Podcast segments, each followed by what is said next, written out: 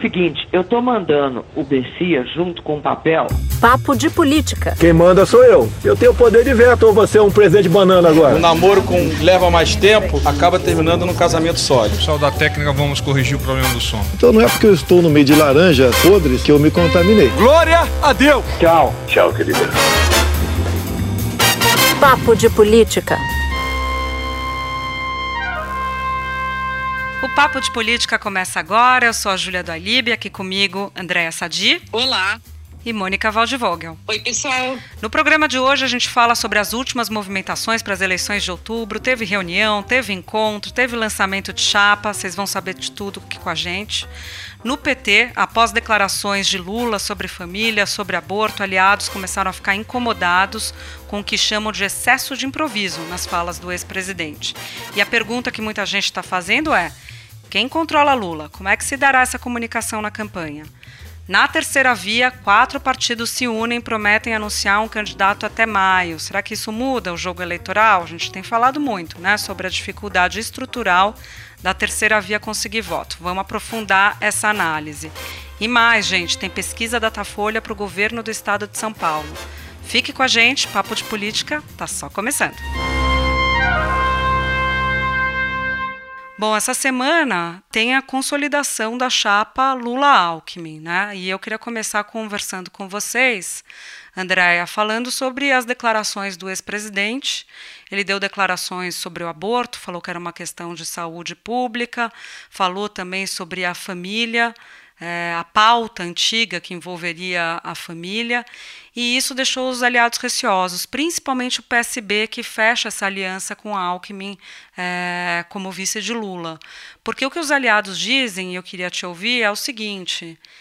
É, Lula tem que tomar muito cuidado com essa abordagem. O Lula já tem o eleitorado mais progressista, já tem o eleitorado que pede mudanças na legislação sobre o aborto, que quer que as mulheres tenham acesso a isso na saúde pública, principalmente as mulheres de baixa renda, que são as que mais morrem, sem ter uma política mais ampla é, sem essa abordagem que ele fala de saúde, mas ele precisa pegar o eleitorado do centro. E a maior parte da população brasileira é contra o aborto. Então, quando ele faz, quando ele dá essas declarações, ele acaba se afastando né, de um eleitorado que ele precisa conquistar se afastando e correndo risco de é, não conquistar mesmo, como você diz, né, Júlia, não conseguir ampliar. Eu fiz uma apuração junto à campanha do, do presidente Bolsonaro e também do ex-presidente Lula para saber como bateu essa declaração do Lula nas duas campanhas.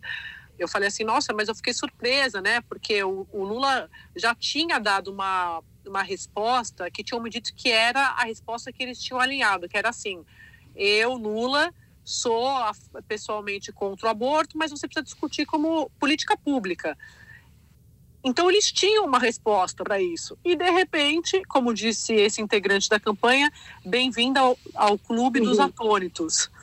É, particularmente esse tema do, do aborto, é, ele é tabu, sempre foi, sempre foi evitado, contornado pelos candidatos, porque se sabe que a maioria do Brasil, dos brasileiros, não apoia é, uma descriminalização do aborto.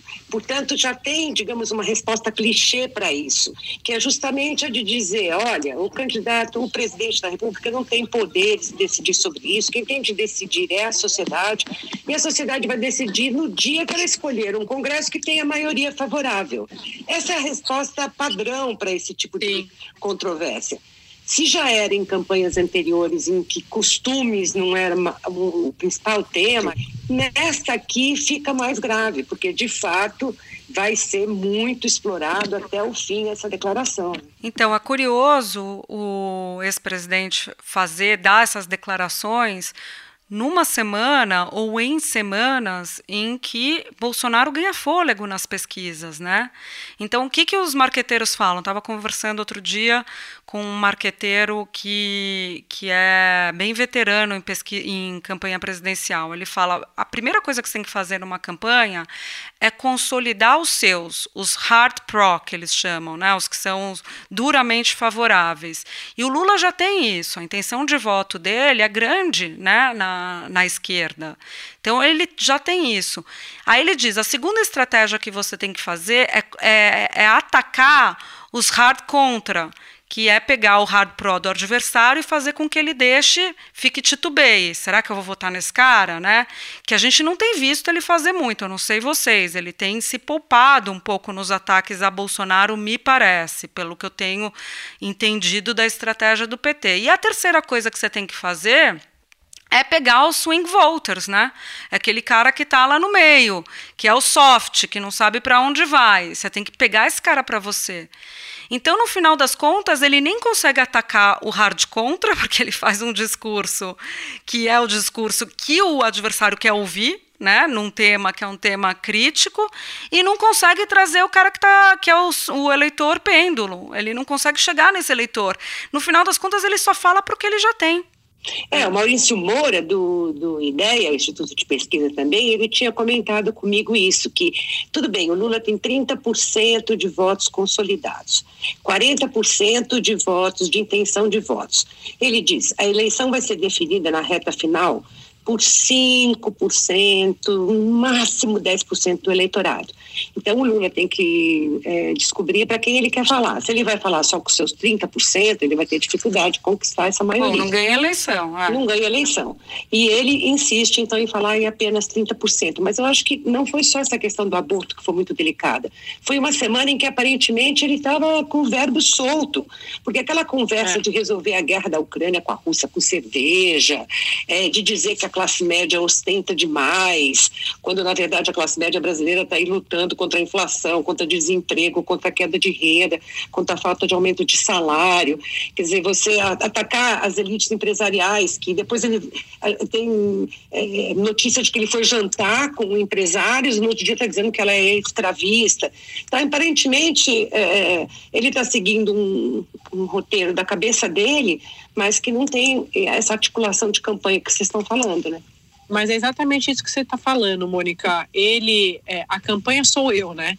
É, é como se o Lula estivesse falando isso, porque quando eu falo que o, o PT está cobrando que ele defina, que ele escale logo o time, é exatamente para isso, para definir quem vai fazer o quê. E tem uma outra coisa que chamou a atenção do entorno dele, que foi ele não só não avisou para ninguém do núcleo duro ali do PT, como ele não combinou o jogo com o Alckmin, que como a gente sabe, além é, é o vice é. dele e também é, tem sempre defendeu teve, tem posição contrária ao aborto em todas as campanhas e faz essa ponte, vai ser escalado para fazer a ponte também com setores religiosos, onde o Lula precisa conquistar o, o eleitor para conseguir é, ampliar sua vantagem com o Bolsonaro. E o Bolsonaro joga para essa base. Não só os evangélicos, mas também ele busca os católicos. É. Agora, eu queria só para jogar para vocês, mostrar como isso, isso bateu lá no Palácio. O ministro do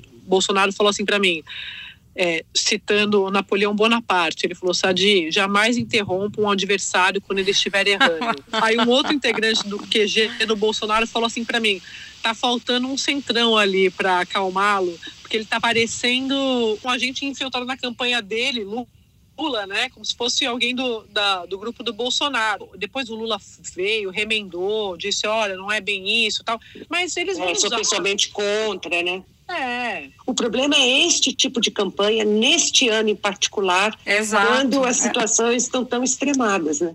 Exato. O ponto é: se eu sou candidato a presidente, se eu estou liderando as pesquisas, se em 2018 o meu partido perdeu, em parte a razão da, da derrota foi porque eu não cheguei a um eleitor específico, que é esse eleitor que vê com resistência esse assunto, por que, que eu vou abordar esse assunto agora? Não está na mão do presidente resolver.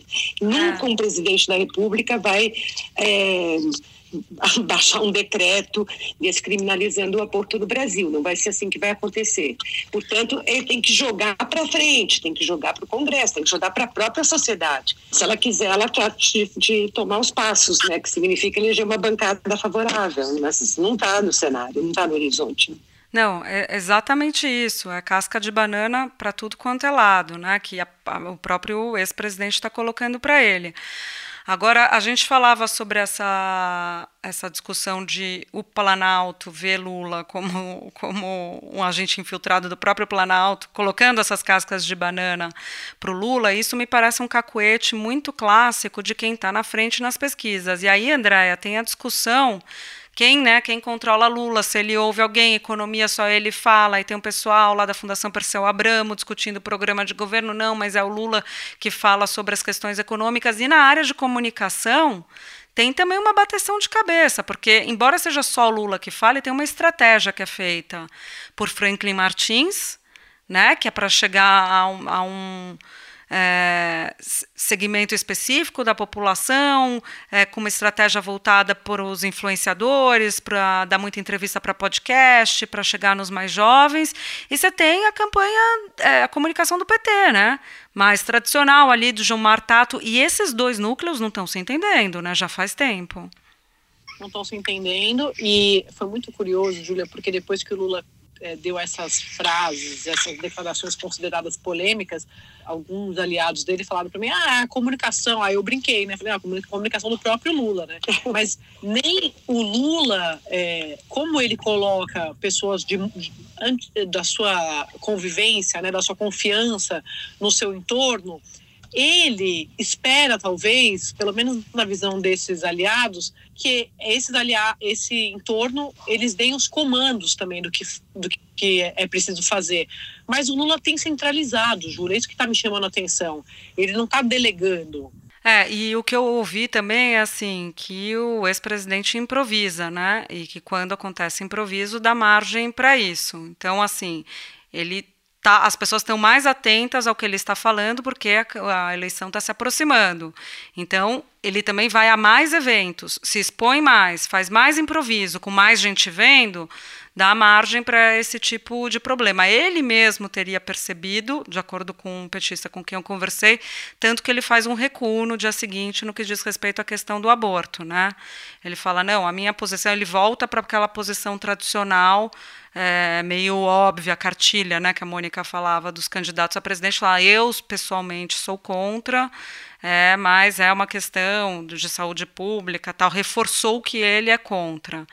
Então é, teria tido um meia culpa aí uma, uma ele teria percebido que errou nisso. Agora, é essa questão, quer dizer, eleição com o presidente disputando a reeleição, desculpe, né? Disputa com o candidato à reeleição é sempre complicado. Eu sempre falo isso aqui. Já enumeramos num papo nosso tudo que o Centrão levou o presidente Bolsonaro a fazer, desde a moderação do discurso, desde a calibragem do discurso da vacina, desde as políticas públicas voltadas para um eleitorado específico que pode dar para ele musculatura é, nas urnas. Então, tudo isso já está sendo feito. Se você tem um adversário que ainda tropeça, as coisas começam a complicar. Nesse contexto todo, a gente tem a terceira via, né, que está tentando se encontrar. Eu fico rindo porque, assim, tem uma dificuldade estrutural na terceira via, é óbvio, né? Porque não tem eleitor para a terceira via. A terceira via tem que buscar ou do Bolsonaro ou do Lula, e o do Bolsonaro e do Lula, por enquanto, não estão afim de dar para a terceira via. Tem um pouco de indeciso ali que pode pegar, tal, tem um eleitor com, com outros candidatos pulverizados, mas tem uma questão estrutural difícil. Eles disseram, anteciparam, resolveram antecipar a escolha, né? Vocês acham que isso, Mônica, significa alguma coisa? Para o dia 18 de maio, agora era a final do, só para contextualizar aqui para o nosso ouvinte, era a final do semestre, né, até final de junho, agora antecipou para 18 de maio. A janela que a terceira via enxerga, e aqui estou chamando essa terceira via aí que junta PSDB, PMDB, União Brasil e Cidadania, né? Eu estou deixando o Ciro aqui na prateleira porque ele continua em terceiro lugar, mas ele não tem conseguido agregar nem votos nem partidos. Então, esses outros aqui, eles estão olhando para essa faixa da população que diz nem Lula nem Bolsonaro.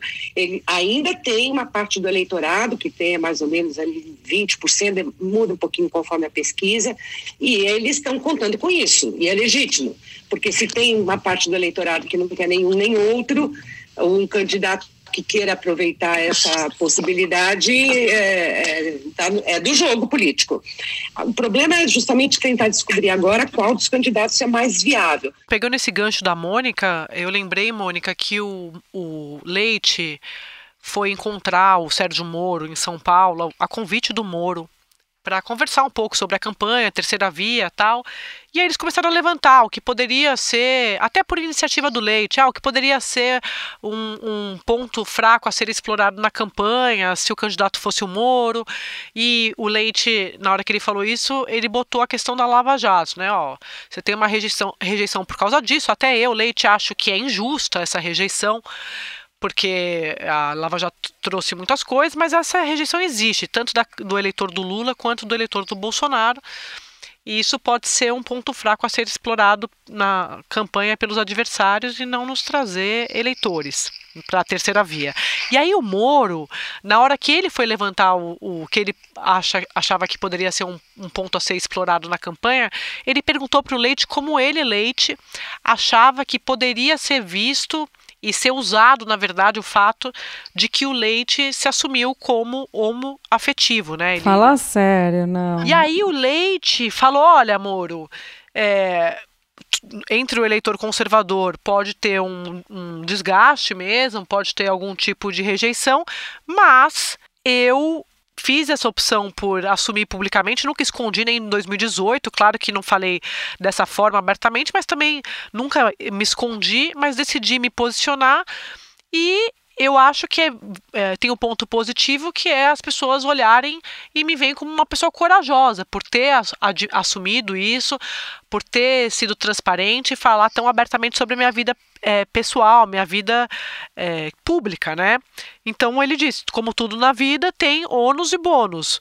Moro, para você tem o ônus e bônus da Lava Jato, né? E para mim pode ser que tenha esse, esse ponto sim a ser explorado por adversários mais conservadores para diminuir o eleitor mais conservador, sim.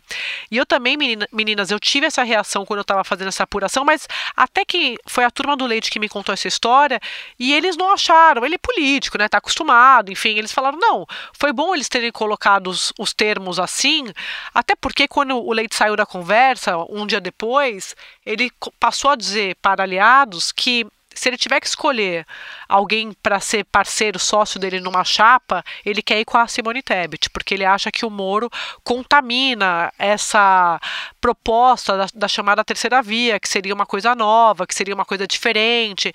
É, ele acha que o Moro é muito ligado a esse campo do bolsonarismo e que ele, Leite, por exemplo, assim como a Simone Tebet, eles dialogam com diferentes setores. E aí ele lembrou que ele também dialoga com o eleitorado mais jovem, né? Ele tem uma rejeição baixa, até por, até por ser desconhecido.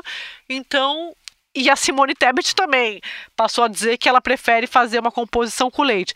Claro que ninguém vai dizer isso publicamente, mas eles estão falando isso é, nos bastidores, o que mostra que o Moro está completamente isolado. Mas eu queria ouvir vocês um pitaquinho sobre Datafolha. Saiu Datafolha essa semana para governador aqui em São Paulo, colocando o ex-prefeito Fernando Haddad com 29% das intenções de voto, no cenário com Márcio França, que tem 20%, Tarcísio de Freitas, o ex-ministro, que é o candidato de Bolsonaro, 10%, e Rodrigo Garcia, que é o governador, candidato de Dória, né? não dá nem para dizer candidato de Dória, porque praticamente romperam com o episódio todo mal da, da, da carta né? Do, da semana passada. Mas, enfim, 6%. Vamos lá, Andréia, o que, que, que te chamou mais atenção desses números? Bom, o PT está tratando a campanha do Haddad como, assim, é, a primeira vez que o PT, de fato, tem muita chance de levar o governo de São Paulo, que tradicional, tradicionalmente é ocupado pelos tucanos, e eles vão apostar tudo nessa campanha. Não à toa, o Alckmin ele vai ter uma dupla função, né? Ele vai ter essa, essa, esse papel de dialogar para a campanha do Lula com setores mais ao centro, mais conservadores, mas vai ser usado na campanha do Haddad, principalmente no interior do estado, para conseguir é, angariar aquele voto que ia para o PSDB mesmo. Até perguntei para uma fonte da campanha se ele, se ele achava que isso ia colar, né? Aí ele falou, tudo depende de como o Alckmin for falar. E até porque o Haddad tem uma cara um pouco de tucano, né, Sadi? Aí eu falei, eu falei, é, mas na hora de apertar lá na, na urna, o eleitor sabe qual é o número. Aí ele brincou, tá? Ele falou, não, é, o, o, Lula vai fazer uma campanha totalmente vinculada à campanha do Haddad. Então isso me chamou, me chamou a atenção. Eu já tinha um pouco dessa sensação, mas agora tá bem claro que é uma estratégia, né? Então. É, e o Tarcísio, do outro lado, não sei se vocês concordam, vai ter uma força muito grande por causa do Bolsonaro também, que é um cabo eleitoral importantíssimo no Estado. Aparentemente, o Márcio França está melhor posicionado agora do que em pesquisas anteriores. Né? Ele chega mais perto do Haddad, se distancia é, do Tarcísio, fica ali no meio do caminho. Então, talvez seja indicador de que a campanha dele já está é, andando, né? Enquanto que Rodrigo Garcia é ainda mais desconhecido, né? Quando a Andrea fala que o PT vê como a primeira vez né, a, a chance real de conquistar o Palácio dos Bandeirantes, só lembrando para vocês que o PSDB governa São Paulo desde 94, com a eleição de Covas, teve um inteirinho aí com Márcio França mesmo, né, em 18, que era vice de Alckmin, então pegou carona na vice, e Cláudio Lembro, do PFL, que também era vice de Alckmin, tá? É, foi só a interinidade. O PSDB está desde então no governo do Estado. Em 2002, foi a única campanha que o PT conseguiu ir para o segundo turno. Foi Geraldo Alckmin contra José Genuíno e não conseguiu levar. Desde então, o PSDB é, levou para o segundo turno no embate com o PT. Tá?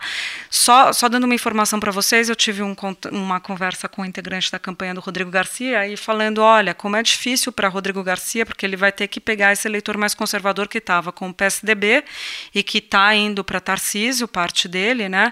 já que a esquerda vai estar tá ocupada com Márcio França e Fernando Haddad, eu descobri que eu estava redondamente enganada. A estratégia de Rodrigo Garcia não vai ser pegar o voto da direita.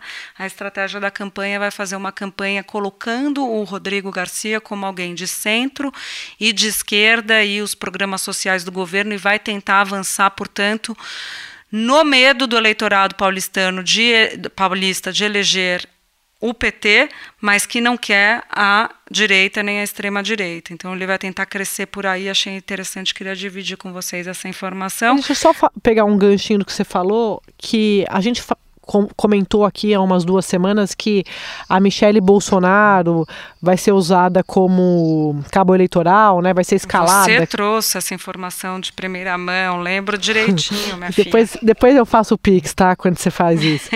Mas agora, a, a, você falando isso do Rodrigo Garcia, a gente ainda nessa seara de São Paulo, eu me lembrei que a campanha do Lula quer ver se consegue escalar a Lu Alckmin para fazer um pouco. Ah, é... daí eu não acredito que eles vão reeditar. Vocês lembram, campanha de 2008, que eles fizeram um, um, programa de entrevistas da Dona Lu no meio do programa eleitoral, uma espécie de sofá com Dona Lu, que ela entrevistava personalidades e tal. agora você falando, mas eu não Foi muito não. criticado. Agora tem coisa que está sendo reeditada. Você achava que, que tinha coisa que tinha ficado para trás. A Lu Alckmin, ela se filiou ao PSB, teve uma expectativa ali se ela poderia... Expectativa não, gente. Tinha torcida de gente do PSB que ela saísse candidata a alguma coisa. Não, não vai sair.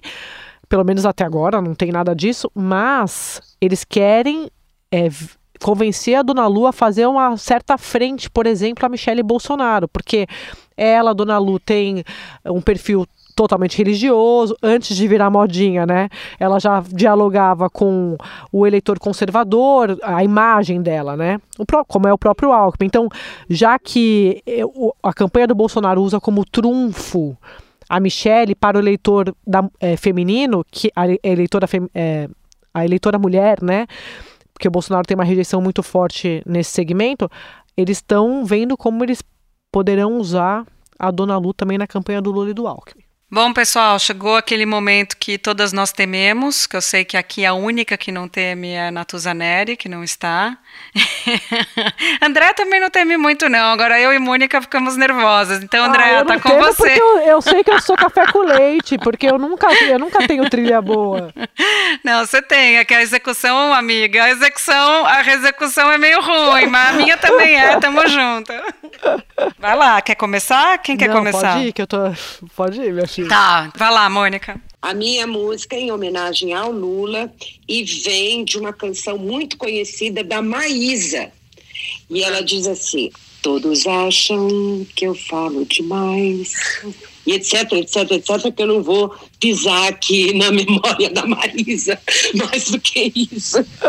Ó, a, a minha é, é do, do Bolsonaro pro Moro, tá? Na, na esteira das pesquisas que mostram que Bolsonaro pode ter se beneficiado de alguma desidratação do Moro, né? Então, é, olhos nos olhos, quero ver como você faz.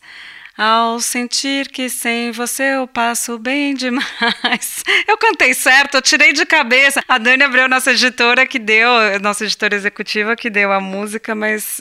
Bom, conheço a música também, mas tirei na cabeça, não lembrava se estava na execução certa. Andréa Sadi. O meu, gente, é só para não dizer que eu não falei da Petrobras. Houve uma. Está confirmada a mudança no comando da, da estatal, né? E agora a gente não sabe o que, que vai acontecer. Vai mudar a política de preço, vai subir a gasolina. Então, veja você, gasolina vai subir de preço. Eu não quero nunca mais seu endereço. E chega porque eu tenho respeito pelo ouvinte. Bom, é hora de agradecer a nossa equipe. A edição executiva é da Daniela Abreu, a edição e produção é da Júlia Zaremba, Laís Borges, Léo Arcoverde, Gabriel Quecchio e Germano Martins.